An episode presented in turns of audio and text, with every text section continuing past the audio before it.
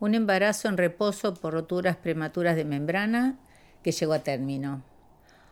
Un parto de un solo pujo y una beba casi de cuatro kilos. Perfecta. Crecía normalmente. ¿En qué momento, me pregunto, se desconectó del mundo? Todo parecía absolutamente normal, excepto que no respondía a su nombre, no decía tres palabras a los nueve meses, no interactuaba. Sabíamos que no era sorda, pues cuando oía un aria de María Cala llamada O mio bambino caro, se quedaba absorta escuchándola. Sus ojos se llenaban de lágrimas y cuando terminaba lloraba compungidamente. Le hice escuchar este aria varias veces. Siempre reaccionaba de la misma manera y como nunca pude entender si le emocionaba de placer o la angustiaba, dejé de hacerlo. Nos sentamos con mi marido un día, nos miramos y nos dijimos, tenemos un problema. Este, creemos, fue el punto más importante, darse cuenta. Asumir lo que nos sucedía, y digo nos, pues nos estaba afectando a todos como familia. Mi esposo me miró con mucha ternura y me dijo, acá se necesita amor, mucho amor. Primero ella, segundo ella, luego lo demás. Y así, pactado con un abrazo, empezamos a movernos. A los 15 meses de edad consultamos a una psicóloga infantil quien diagnosticó un retraso madurativo y nos sugirió volver a hacer una revaluación a los dos años y medio de edad. Ahí me di cuenta que las cosas que le preguntaba no las podía contestar. Los colores no los sabía, ni los nombraba. En Castres no pegó uno. Solía jugar con un trompo en una forma casi obsesiva, todo lo que daba vueltas lo seguía haciendo repetidamente.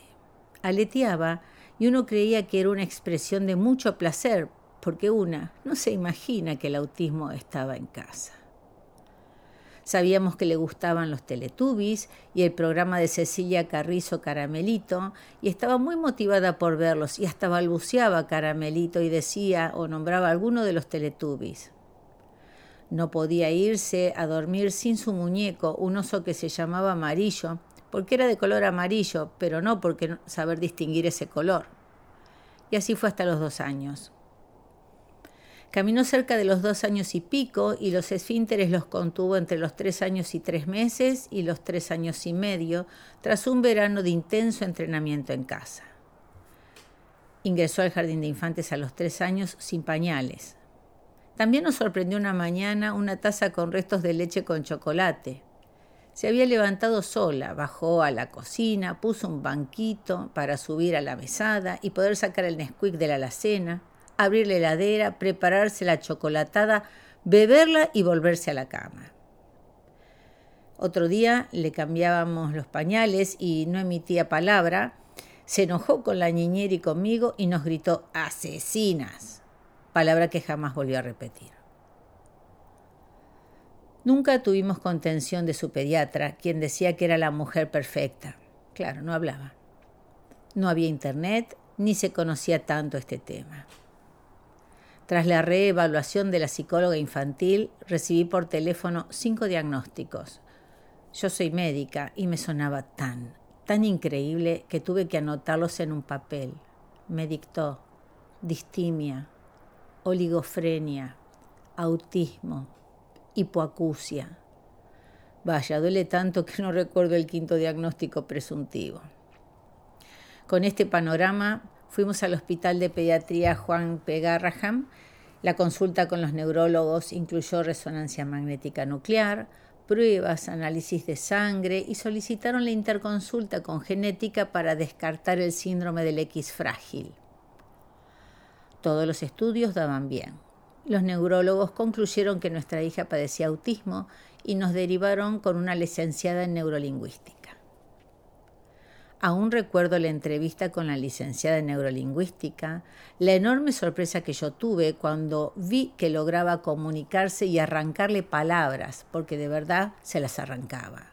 Le hizo un test para evaluar su coeficiente intelectual, cuyo resultado fue border, es decir, subnormal. Cuando realizó un test para evaluar su coeficiente intelectual sin el uso de palabra, dio alto y yo sentí que se había hecho justicia.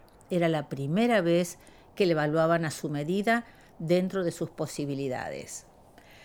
Recuerdo que la licenciada en neurolingüística me explicó que su trastorno estaba en la zona del cerebro que cual diccionario debía formar las palabras, elegirlas, ordenarlas, darle sentido y emitirlas. Ahí tomé conciencia de lo complicado que es el lenguaje. Y para la mayoría de los mortales es casi automático. Nadie, excepto los neurólogos del hospital, jamás puso un diagnóstico. Sus terapeutas jamás nombraron la palabra autismo. No querían rotularla para no ponerle un techo. A sus tres añitos ingresó al jardín de infantes, como también a la terapia que realizaba tres veces semanales. Dicha terapia la realizaban fonaudiólogas, psicomotricistas, psicólogas, psicopedagogas hizo muchos avances en poco tiempo. Mientras tanto, en el jardín no se integraba, deambulaba. Un compañerito, solo él, se acercó a ella y se apoyaban mutuamente. Llegaban a la salita y él le abría su bolsita para sacar sus cositas y le integraba. Era su intermediario. No tardaron en decir que eran novios. Iban juntos todo el tiempo. Él venía a jugar a casa y mi hija iba a la suya. Ningún otro amigo pisó nuestra casa durante su paso por la escuela primaria. En realidad, su maestra me dijo que era él quien se apoyaba en mi hija. Fue muy duro cuando al ingresar en primer grado, pues no tuvo que hacer otro año de permanencia en jardín, su propio amigo empezó a alejarse, hasta que al año siguiente casi no la saludaba. Sola, siempre sola. No tardaron en llegar las burlas que muchas veces eran redirigidas a su hermana mayor. Aclaro que el colegio es un colegio católico. Antes de las clases tenían 45 minutos de inglés. Yo le enviaba a inglés para que se integrara, para que se le haga el oído. Si le costaba hablar castellano, escribir era una proeza, pero pretender algún avance en inglés estaba lejos de nuestras metas. Por tal razón, cada vez que tenía una evaluación, yo la hacía faltar. Sin embargo, la señora directora, como se enojaba por ello, le solicité que le deje participar, que le pagaría la matrícula sin evaluarla. Después de todo, para aprender lo que pudiera, no necesitaba boletín. Pues dicha docente la retaba. Como mi hija la pasaba mal y a nadie le interesaba enseñarle, y mucho menos que aprendiera, la saqué del curso de inglés a mitad de año a fin de año le negó a mi hija mayor una fecha para rendir porque no se lo merecía, pese a ser calificada con 95 sobre 100 puntos por ella. Tengo que aclarar que fue un pase de factura por mi hija menor. Ese mismo día saqué a mis hijas del colegio, no sin antes decirle a esa directora que ella hiciera lo que tenga que hacer y yo haría lo que debía hacer. Yo no tomé ninguna medida, aunque estaba en mi legítimo derecho. Pero la vida sí. La vida le dio una lección a la señora directora. Ocurrió que algunos años más tarde, su hija, también docente de inglés de ese colegio católico, quiso hablar conmigo. Necesitaba consejo para su hijo, es decir, el nieto de la directora, con síndrome de Asperger. Es curioso que las personas que dicen que más te quieren y apoyan, hablo de abuelos, tíos, familiares cercanos y amigos, evitan integrar al diferente, disculpándose por no saber tratarlo. Como si el autismo fuera contagioso. Solo necesita amor y eso sí es muy contagioso. Y vale esto también para los docentes. Los docentes deberían asimilar que una cosa es dar clases y otra muy distinta es que sus alumnos aprendan. ¿Para qué están preparados? ¿Para dictar clase? ¿Para que el alumno aprenda? Un alumno en la condición de TGD debiera tener un cuestionario corto y conceptual. Fue imposible encontrar una maestra que hiciera esto. Excusas de sobra. Fue imposible lograr que una docente le enseñara a su medida para que pudiera aprender.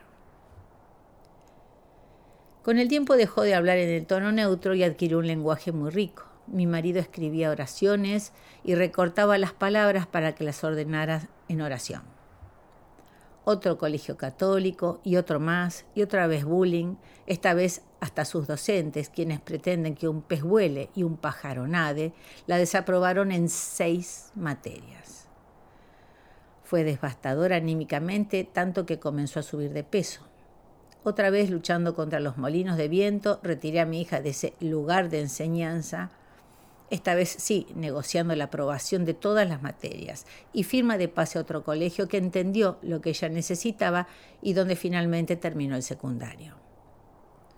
Tuve siempre la puta sensación de que a ningún docente, excepto sus maestras jardineras, fue lo suficientemente empático como para experimentar la satisfacción que generaban los progresos de mi hija. A nadie le importó que progresara.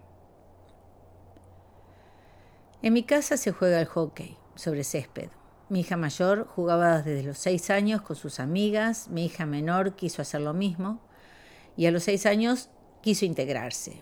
Juro que trató y la acompañamos.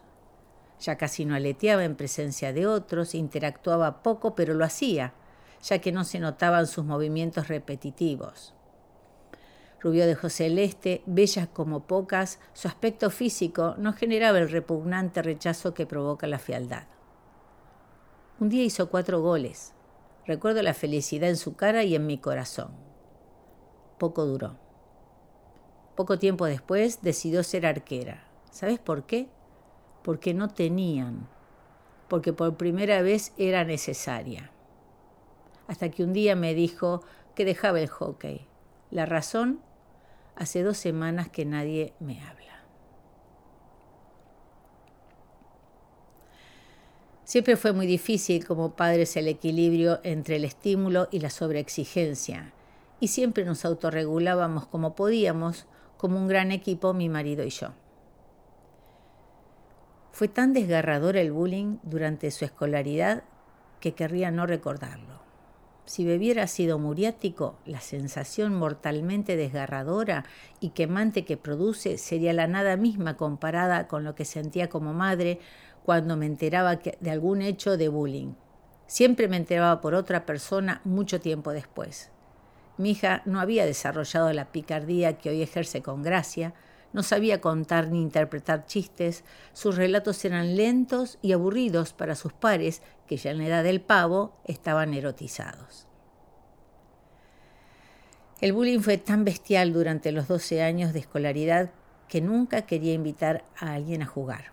Veranos enteros encerrada en su mundo, que según ella es tan, tan rico, tan seguro que no quería salir a la realidad mundana. Sin piletas de club, sin salidas de sábado por la noche, sola, llegó la hora de aprender a viajar hacia la universidad. Recién fallecido su padre, mi esposo, confieso que tuve mucho, mucho miedo de que se lanzara al mundo adulto. El bullying fue bestial, lo dije, y desarrolló además una fortaleza de espíritu sin igual, una voluntad de superación inquebrantable. Ella siempre intentaba integrarse, en mi familia, mi madre, mi hermana, yo, mi hija mayor, estudiamos en la UBA. Pues ella no quiso ser menos y con no poco esfuerzo ingresó a la FADU, donde estudió diseño industrial. Disfrutaba el proceso creativo, pero la situación de entrega y evaluación le generaban mucha ansiedad. Aprobó el CBC y unas cuantas materias.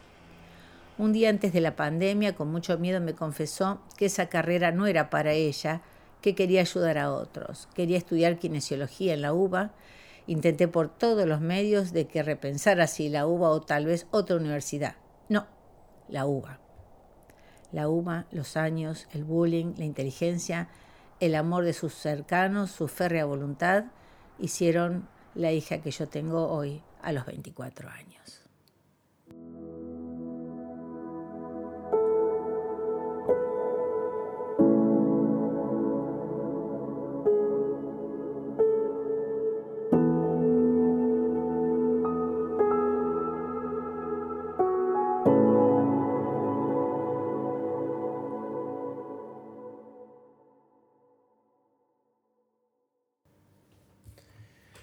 Cuando hablamos de salir de la zona de confort, hoy salí, hoy salí de, la zona de donde generalmente grabo, salí de mi, de mi búnker, por así decirlo, de estar mirando una pantalla siempre siendo la misma, del lugar en donde todo el mundo me escucha y conoce.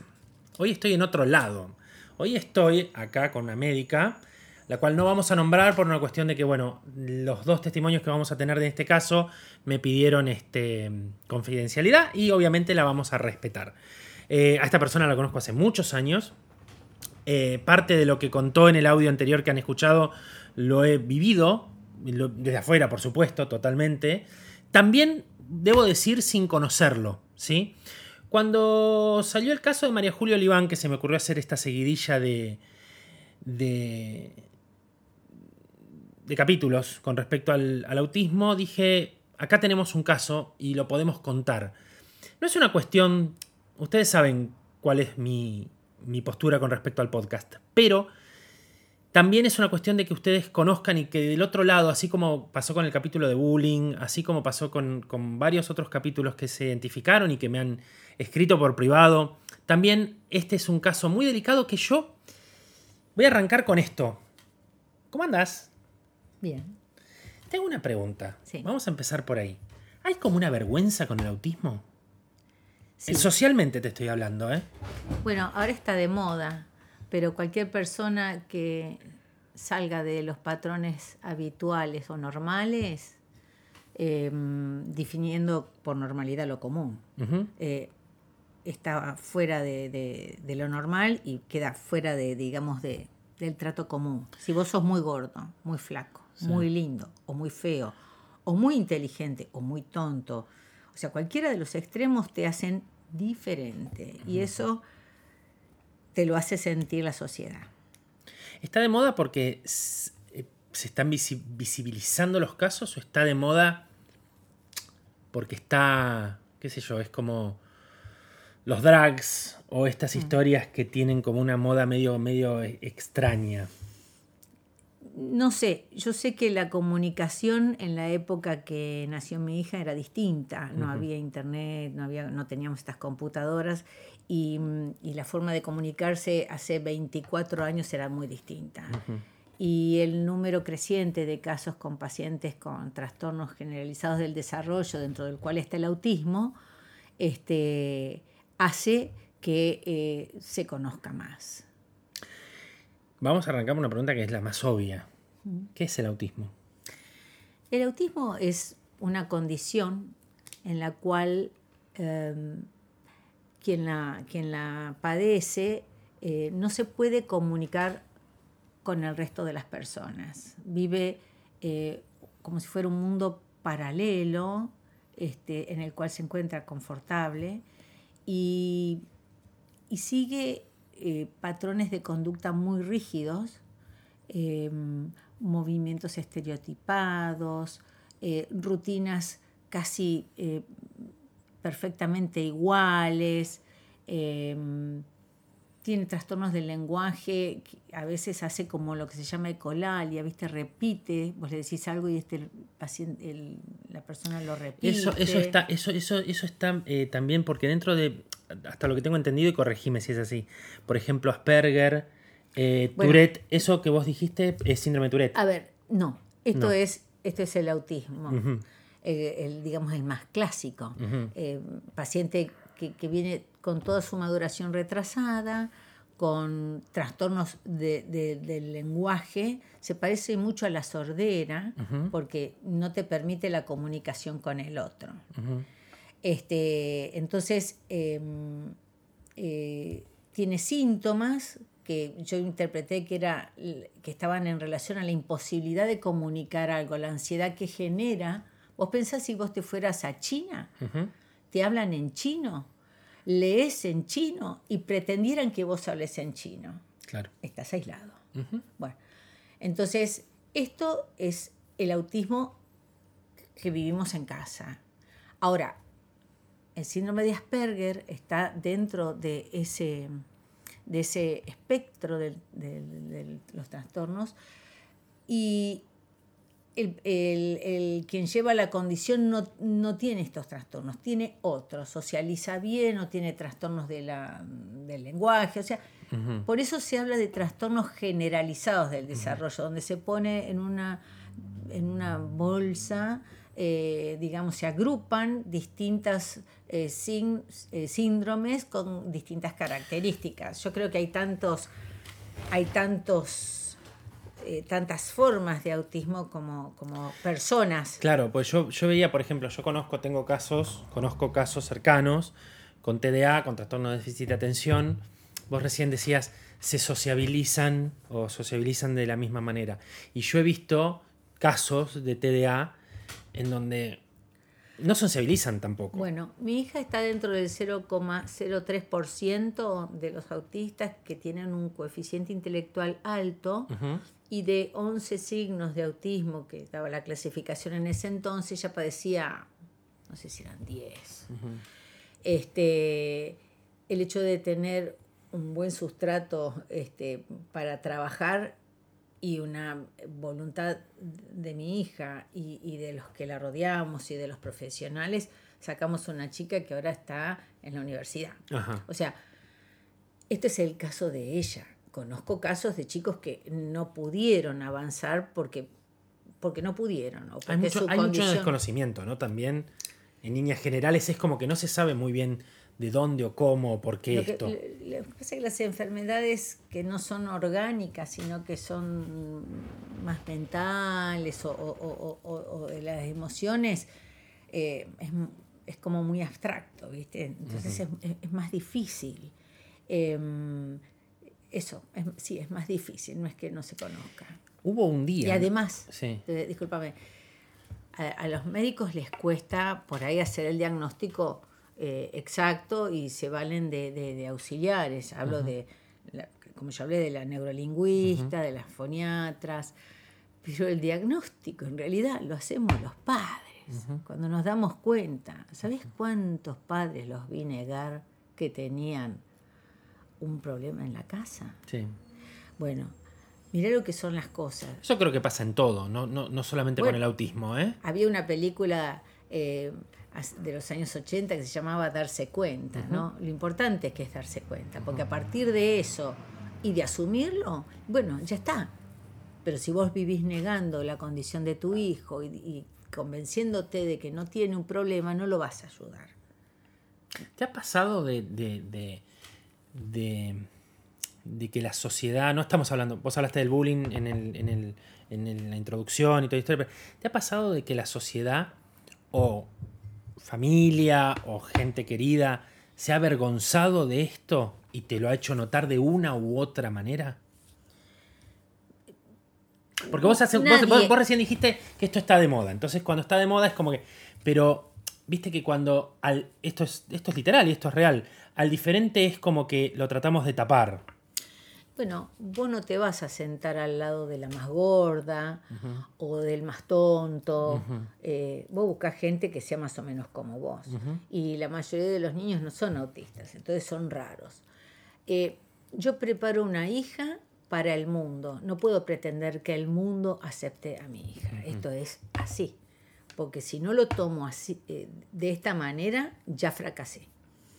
Y con los familiares no te voy a decir que es eh, vergüenza, porque yo sentía vergüenza, porque mi hija no, no, no tenía los movimientos estereotipados con gritos que podían generar sorpresa en los demás y vergüenza. No era el caso de mi hija.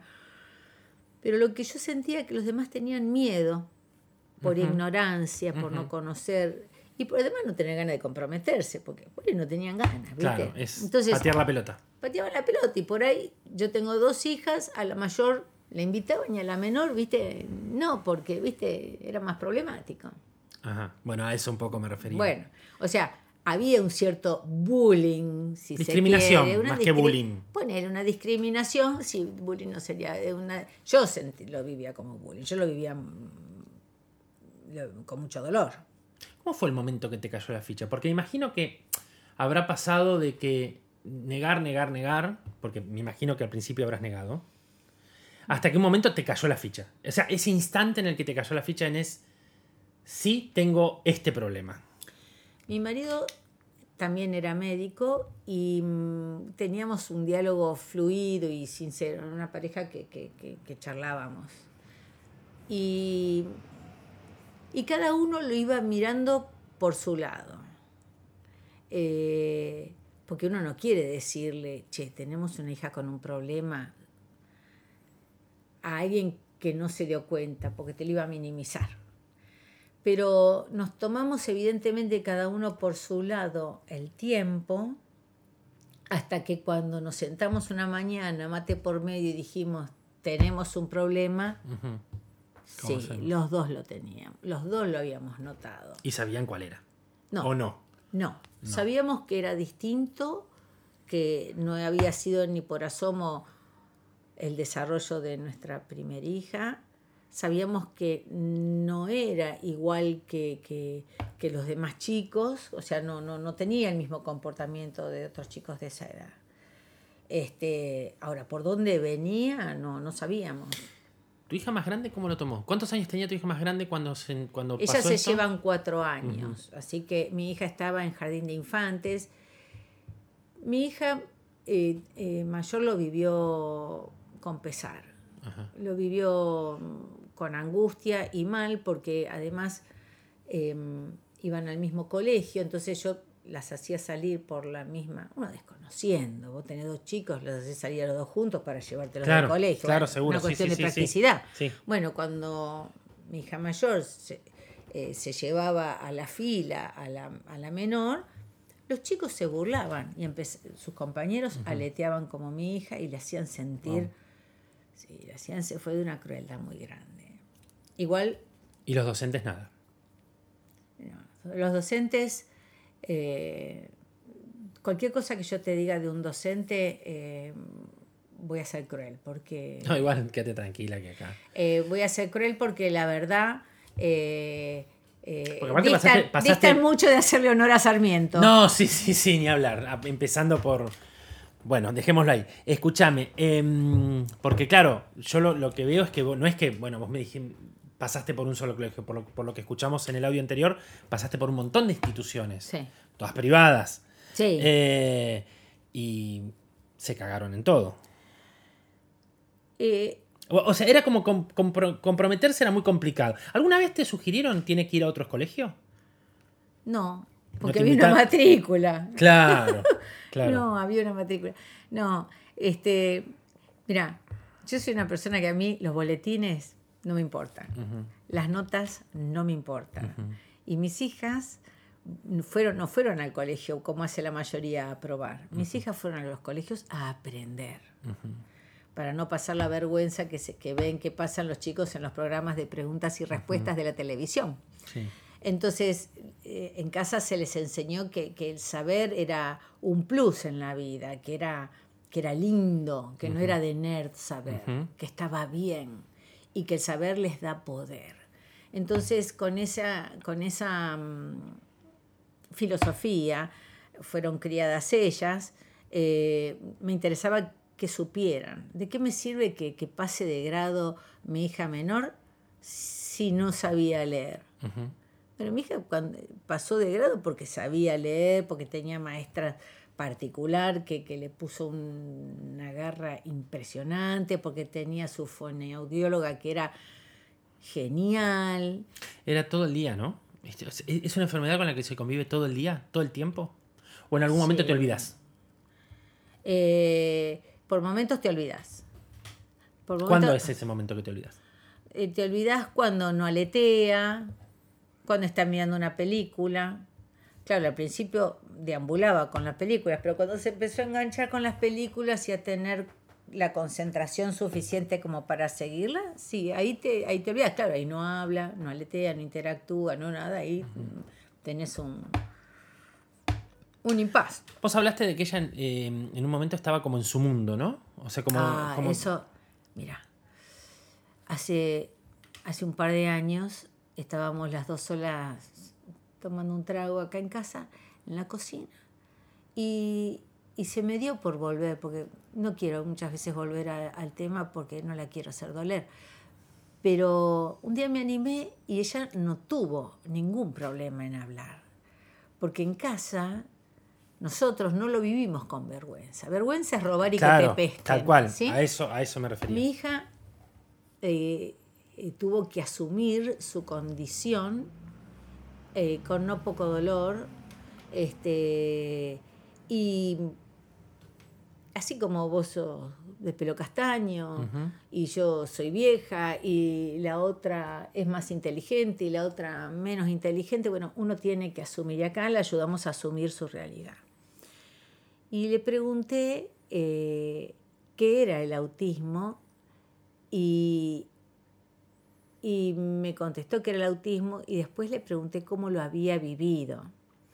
Por eso yo hablé del mundo eh, interior rico y lo nombré y que estaba muy cómoda. Esas son palabras de ella que la verdad vos decís, ah, wow, viven en un mundo paralelo. O sea, y ella te va a contar y, y te puede contar y puede hablar sin, sin tapujos este, qué es lo que sentía en ese momento. Es, es muy enriquecedor. Este, Vos en el, en, el, en, el, en el texto que recién leías dijiste una palabra subnormal. hmm. A ver, ah, eh, ¿es realmente así? O sea, hay... ¿Quién pone la vara de No, lo que es subnormal? Porque yo quiero decir... No, eso es un coeficiente, un coeficiente intelectual es un test que se toma en base a parámetros que no, no, no es lo mío. No, sí, sí. Este, a partir de, de 80 puntos para arriba se considera normal. A mi hija le dio 79. Ujú. Pero ¿qué pasa? Ese coeficiente intelectual estaba siendo tomado con el idioma hablado. Y mi hija Claro. tenía cuatro años y no hablaba, no entendía, no se comunicaba. O sea, le había dado subnormal, border. la, la neurolingüista sacó, el- no me preguntes cómo, porque No, no importa. eh, con técnicas, Sí, sí, sí. sacó el idioma hablado y a través de, de la comprensión, eh, el lenguaje no hablado, no, no lo sé explicar porque no, no, es, no lo mío, pero digamos, sacando el lenguaje hablado, le tomó ese test y le dio altísimo. Eh, O bueno, sea, si vos le pedís a un pez que vuele o a un pájaro que nade, vas a fracasar. bueno, a eso, a eso me refiero. Ella, a- a- con la cuando le hablaron o le hicieron nadar porque la trataban como pez, nadó. Cuando le hicieron volar porque la trataban como pájaro y ella estaba en modo pájaro, voló. Y ahí hubo, eh, ahí se pudo llegar a saber qué había en la mente. Tuvieron que sacar todo lo que hacía interferencia para ver con qué material contábamos intelectual. Yo a mí me llama la atención porque nosotros estábamos hablando de, de parámetros que son, es como la medición de algo, ¿no? Y en realidad lo que yo voy es quién es quién para poder medir algo. Cuando alguien puede crear un No, mundo, estos son- cuando alguien puede crear un mundo dentro de su cabeza y que nadie tiene acceso a eso. Habría que verlo desde otro lado. Yo creo que es, es tan rica, es, un- es- es un trastorno o una condición tan rico que hay que tratar de analizarlo de otro Ah, Está lado. bien, pero... lo- eh, Porque lo- vos, lo que, lo, como te lo analizaron acá, es, bueno, listo, la sociedad necesita esto. Y dentro de lo que necesita la sociedad, es subnormal. A ver, todas las personas del, del equipo de salud te van a evaluar Mm. desde lo que se considera generalmente normal. Entonces, los test están basados en estadísticas que te dicen que es más normal. Normal como sinónimo de habitual Claro. de la generalidad de los casos son así. Ahora, eh, por supuesto, pero no tenemos una sociedad con una cabeza para, para respetar a, a alguien que, que- que es así como, como es mi nena o, o a, a los distintos se los trata distintos. Distinto. Hace unos días, un nene en Estados Unidos llamado Drake se suicidó por bullying. Sí. ¿sí? Había un chico que em, lo, lo acosó, lo acosó, lo acosó, lo acosó, le pegaba, le pegaba, le pegaba, hasta que el nene decidió ahorcarse en su habitación. En el capítulo que yo grabé con respecto a este tema, yo dije que lo que falló fue el sistema. Fallaron los padres del nene abusado, fallaron los padres del nene abusador, falló el sistema educativo americano, falló la sociedad americana. Nadie vio nada o nadie se hizo cargo de nada. ¿Vos te dabas cuenta? O sea, ¿siempre pudiste prever el bullying?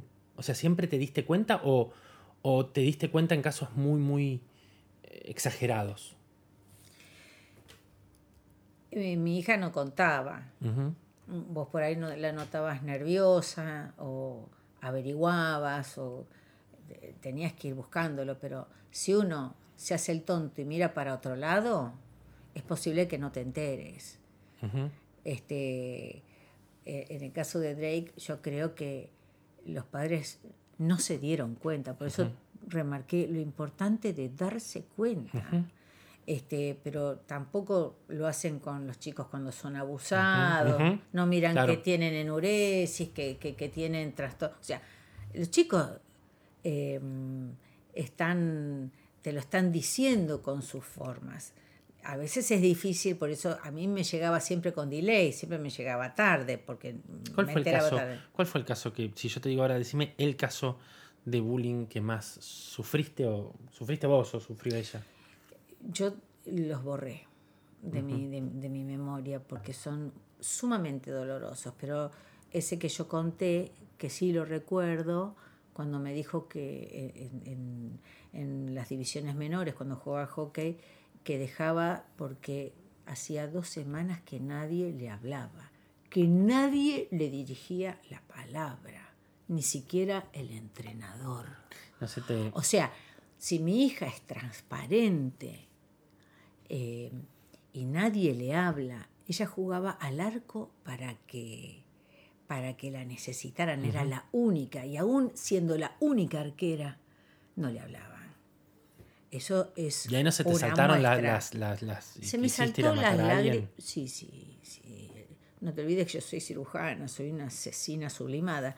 Así que em, Sí, llamé a, las personas que debía y les dije lo que debía decirles, pero siempre tienen excusas, ya las conté, siempre eh, nunca me hago cargo y voy a y para que a otra vez no le pase, no, no, no pasa nada. La gente no tiene ganas de cambiar, no tiene ganas de aprender de esta situación, por si viene otro chico a integrarlo. ¿Tiene cura?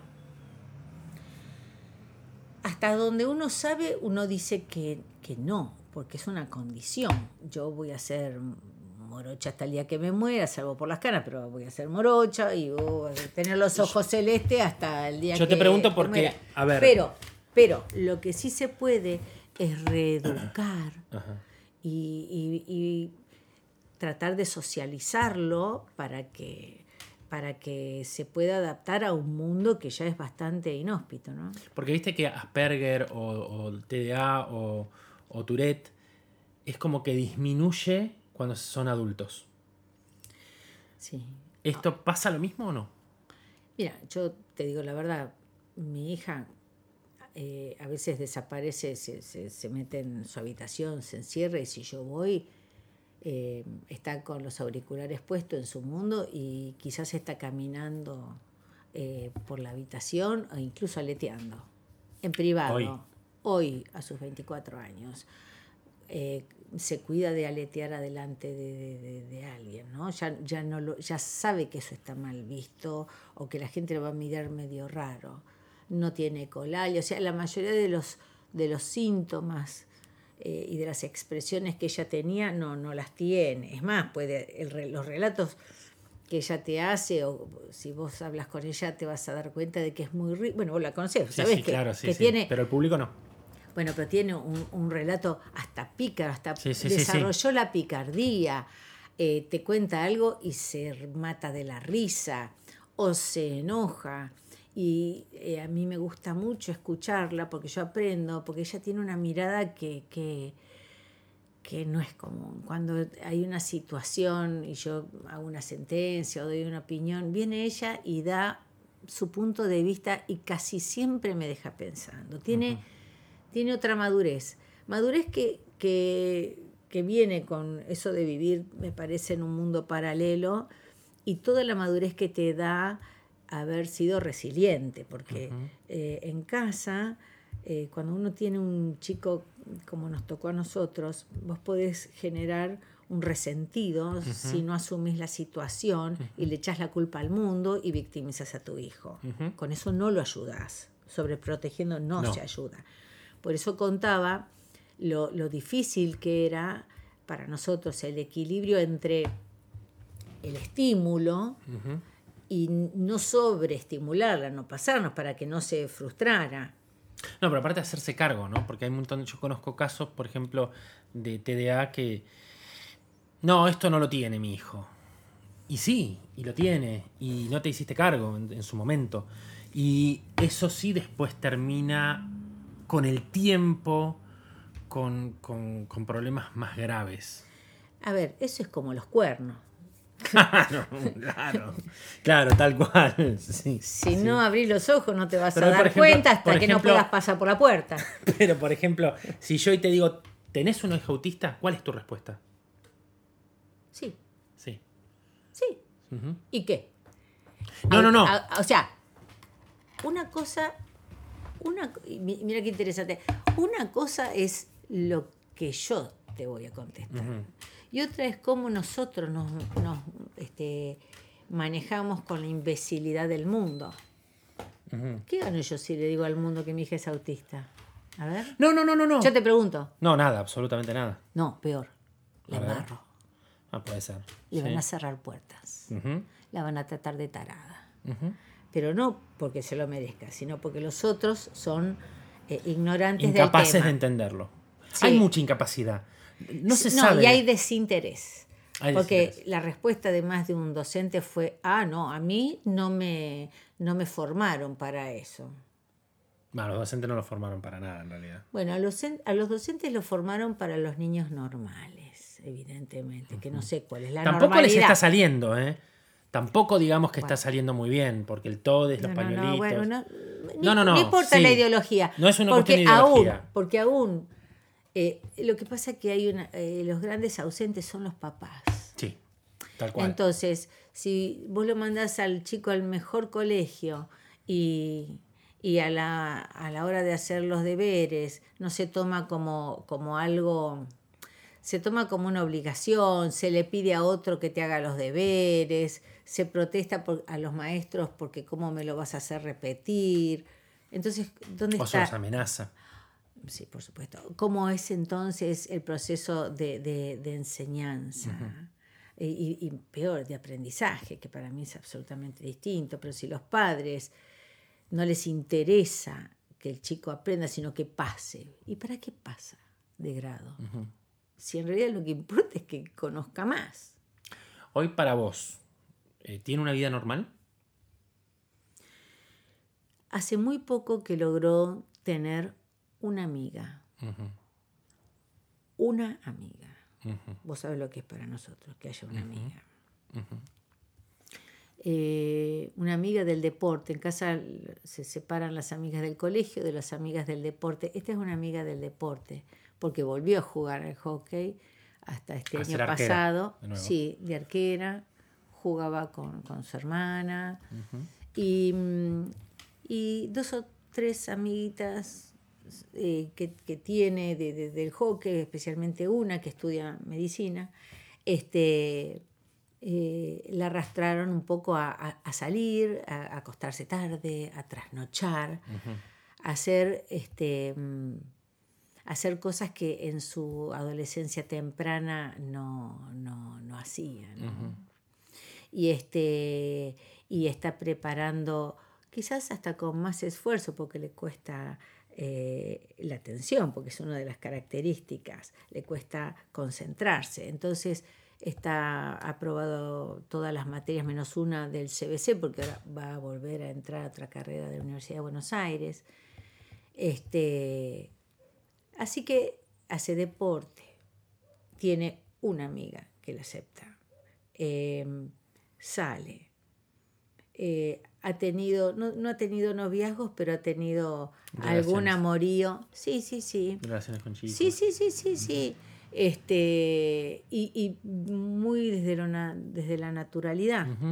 Así que eh, la verdad que em, bien, y no he tenido nunca ningún miedo, y esto no es solamente para la condición autista de que me la lleven por el mal camino, porque desde la casa, por eso insisto tanto, ¿qué pasa en la casa?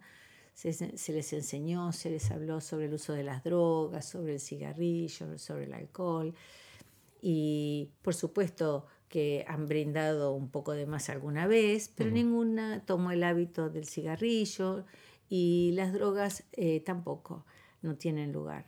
Este, pero porque se les enseñó, se les dedicó el tiempo para explicarles cómo es la historia, ¿no?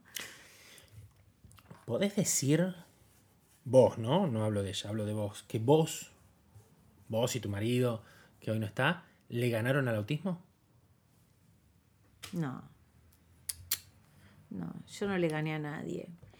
Yo solamente acompañé a, mi hija como mamá eh, en su vida, eh, a veces equivocándome, a veces cagada de dolor, porque no hay otra palabra que defina, a veces alegre como la sanflauta este, en, su vida, estimulándola y apoyándola. Pero ganar si vos tomas como triunfo que tiene una vida eh, prácticamente normal para lo que son los cánones, y sí, te diría que si eso es lo que vamos a ¿Te imaginabas, ¿Te imaginabas que hoy tuviera esta vida cuando, cuando te decretaron la enfermedad? ¿O la enfermedad o la condición? O... Mira, uno hace muchas cosas en esta vida cuando te pasa algo así y estás absolutamente absorto. Este, bueno, yo soy católica y la llevé a un cura sanador y cuando ella tenía dos años le impuso las manos y me dijo que se recuperaba absolutamente. Eso desde lo meramente religioso y espiritual. Pero vos te acordás, mi madrina, una gran mujer, me dijo, vas a ver que te vas a llevar una gran sorpresa con tu hija. Me acuerdo, porque a mí también me lo había dicho. Este, y otra persona, una amiga mía muy querida, vas a ver que tu madrina, que no la quiero nombrar porque se me va a escapar, este, tenía razón, te va a sorprender. Y la verdad, sí, cuando uno mira el camino recorrido estos 24 años, te encontrás que sí, que te sorprenden. El otro día veníamos, veníamos en el auto, venía ella de Capital y este, mi marido murió hace seis años. Y le digo, fulanita, ¿extrañas a tu papá? Y me miró y me dijo, no. Por, me, me, dolió que me dijera así, porque, claro, porque me dice, no, me acostumbré a vivir sin papá. Claro. Ella siempre se tuvo que acostumbrar a ah, situaciones nuevas, ¿me entendés? Y tiene una fortaleza y un entrenamiento en adaptarse a situaciones adversas que han logrado tener una personalidad muy fuerte, eh, con una fortaleza de espíritu, ¿eh? porque esto no es autoimpuesto, vos la ves y ella es fuerte de espíritu. Este, y la verdad sorprende, pero por eso tenés que tenés que tener la cabeza muy abierta para ver qué es lo que te dice. Porque cuando te dice no, no lo extraño, ¿cómo no lo vas a extrañar? Claro, porque, no, porque vos esperás una respuesta de acuerdo a lo que vos crees, a lo que vos sentís. Bueno, por eso, como, hay, como la, comunicación es tan mala en la era de máxima comunicación, este, lograr que dos personas se sienten a hablar es difícil, pero tomar e interpretar lo que realmente te quiere decir el otro es más difícil. Por eso fallamos los padres en educación de los hijos. Mi hija me estaba diciendo que se había adaptado a esta vida nueva sin su papá. Sí, le gustara o no, tenía que vivir así. Ella no se pregunta. Vos hoy, vos hoy, hoy la ves, hoy, hoy, hoy, hoy podés decir que ella tiene, tiene una vida mucho mejor que la que vos soñaste para ella o lo que vos pensabas para ella, una vida peor, una vida... Mira, cuando vos te encontrás con esta situación y te dicen un diagnóstico, este o cualquiera, a vos te agarra Primero yo estuve un año y medio, perdón, un año y medio sin diagnóstico estuvimos. Ah, wow. Que genera una ansiedad de la sanflauta. Claro, Vos porque- tenés un dolor, Sí, sí, sí, no te diagnostican, te pones lo loco. Imagínate un año y medio con esta situación. Bueno, cuando lo tenés el diagnóstico, por un lado tenés una tranquilidad porque sabes a qué atenerte, pero lo que te empezás a sentir es la ansiedad de decir, ¿cómo va a ser su vida? Y el equipo de foniatras este, eh, que trataban a mi hija en su infancia me decían tiempo al tiempo. Mi marido hacía terapia intensiva, hacía el aquí y ahora, era todo Sí. rápido. Yo soy cirujana, Claro, así que es el aquí y el ahora. claro.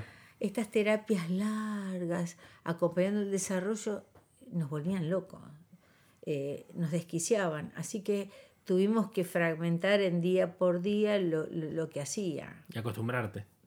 También adaptar, sí, claro, había que adaptarse, pero era, nunca, nun- nunca pensábamos hasta dónde iba a llegar, porque eh, e- eso era ponerle un techo, y ella no tenía que tener techos para poder explotar al máximo su, su, su- su capacidad.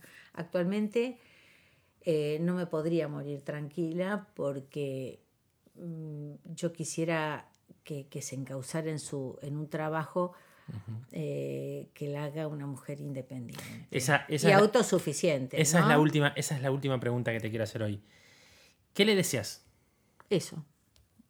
Bueno, a mis dos hijas les deseo que sean felices haciendo lo que, lo que deseen hacer en sus vidas.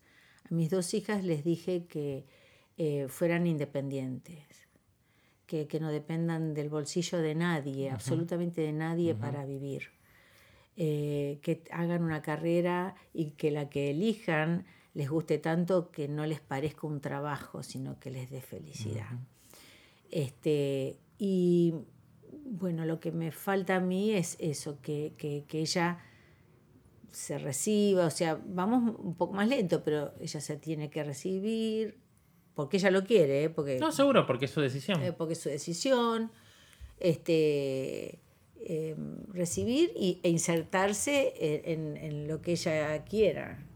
Y después, si forma una familia o no, bueno, eh, eso es decisión de ella, pero la felicidad eh, también te la da no solo el trabajo, sino el poder disponer de, de- de tu dinero para, para hacer las cosas que te gustan y mantenerte. Si no, te volvés un esclavo porque nunca podés llegar, cual. no podés llegar a fin de mes y estás esclavizado y no, ni te preguntás qué es lo que te gusta te embruteces.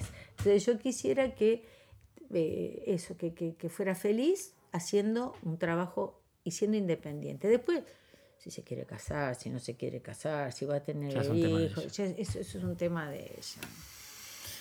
Bueno, algo para decirle. Yo siempre termino todas las entrevistas dándole la posibilidad al, entrevistado que le diga del otro lado, del otro lado de este aparato, hay mucha gente que nos escucha o que escucha el podcast. Este podcast nació en el comienzo de la pandemia. Y mm, hay mucha gente que estaba sola. Me ha llegado mensajes de estoy esperando los jueves para poder escucharte. Ah, qué lindo. Y hay del otro lado. Hay mucha gente del otro lado. ¿Algo que quieras decirle a la gente del otro lado, no a mí? Yo a, a esos padres les diría que eh, yo los abrazaría, porque yo en su momento me sentí muy sola. Y les diría que se dieran cuenta que, como dijo mi marido, primero ella, segundo ella, tercera ella, o el hijo de ellos, y mucho amor con el hijo y con la pareja, porque hay muchas parejas que se destruyen a raíz de esto, y en realidad eh, hay que hacer el Dream Team en la familia para, para obtener el- el- el- lo mejor. Darse cuenta es lo más importante, además de amarse, y buscar eh, la solución, ¿eh? que no hay solución mágica, es trabajo día a día. Y que no se sientan, ya hoy por hoy yo creo que la gente no se siente sola. María Julia Oliván eh, pudo comunicarlo. Eh, comunicarlo hace a tomar conciencia a futuro, pero eh, el chubasco lo pasó mal igual. Seguro. O sea, comunicarlo siempre es una, una acción posterior a- a- al, a- al hecho.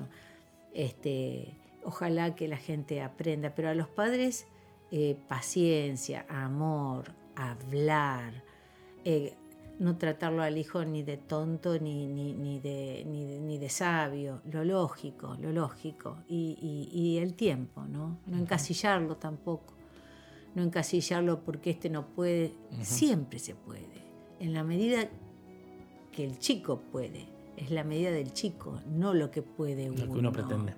Exacto, no encasillarlos. Yo los abrazo eh, virtualmente a todos eh, y toda mi empatía porque eh, a mí me duele. Sí. O sea, yo te lo estoy contando y me duele un montón. Lo que me pasó me duele un montón. Ojalá que esto sirva no solamente, no solamente en el caso de autismo, sino sobre- también en el No caso de bullying. quiero, perdóname, no qui- quiero aclarar, me dolió el mundo, no mi hija, ¿eh? No, no, no, no, no, la sociedad, Ah, la gente, cómo reacciona por eso. Sí, sí, me está dolió el clarísimo. mundo, no Eh, es que acá es un poco lo que tratamos, ¿no? O sea, nosotros no estamos. Este podcast existe porque hay un mundo cruel del otro lado Mm. y tratamos de hacer las cosas un poco más suaves. Mm, En nombre de la comunidad y en nombre mío, te agradezco mucho. Beso.